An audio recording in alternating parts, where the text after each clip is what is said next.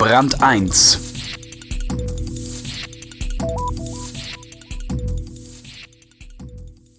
Die Forscher hatten nicht nach Nylon gesucht, und trotzdem verdanken wir ihnen die Strumpfhose. So ist es manchmal bei den Wissenschaftlern. Ihre Zufallsentdeckungen sind der eigentliche Treffer.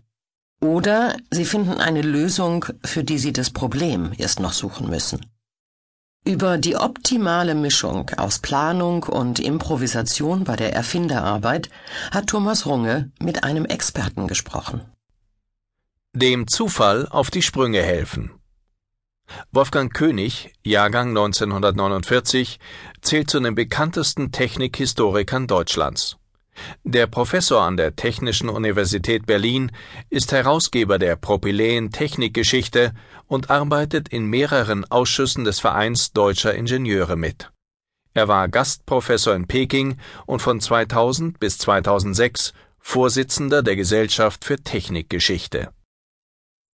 Die großen Erfinder des 19. und frühen 20. Jahrhunderts waren eine Mischung aus Denker und Tüftler, die auf der Basis einer klugen Idee Prototypen bauten. Heute sind Forschung und Entwicklung sehr systematisiert. Kann man technische Entwicklung wirklich auf dem Reißbrett oder am Computer planen? Bis zu einem gewissen Grad ist das sicher möglich, aber Planung ist eben nur die eine Seite. Innovation ist ein langer Prozess. Oft beginnt sie mit dem Entdecken eines naturalen Effektes in der Grundlagenforschung. Dann denkt man darüber nach, was man damit anfangen kann. Darauf folgen die Produktentwicklung und die Produktvermarktung. In diesem langen Prozess gibt es viel Planung, aber eben auch viel Improvisation. Bei technischer Entwicklung bedeutet Improvisation oft Trial and Error, gelegentlich aber auch noch mehr. Nämlich was? Wenn man von Planbarkeit in der Forschung spricht, setzt das ja voraus, dass man ein Ziel hat. Das ist aber nicht immer der Fall. Immer wieder treffen Forscher beim Experimentieren oder Entwickeln auf überraschende Effekte oder Phänomene, für die sie zunächst keine Anwendung sehen. Man hat also eine technische Lösung und sucht nach Anwendungen. Die Amerikaner nennen das Solutions Looking for a Problem.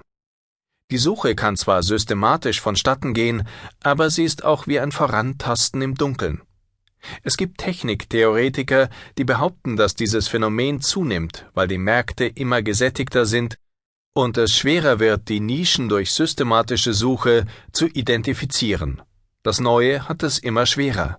Und Überraschendes kommt halt häufig durch Zufall zustande. Sollte man nicht meinen, dass der Neander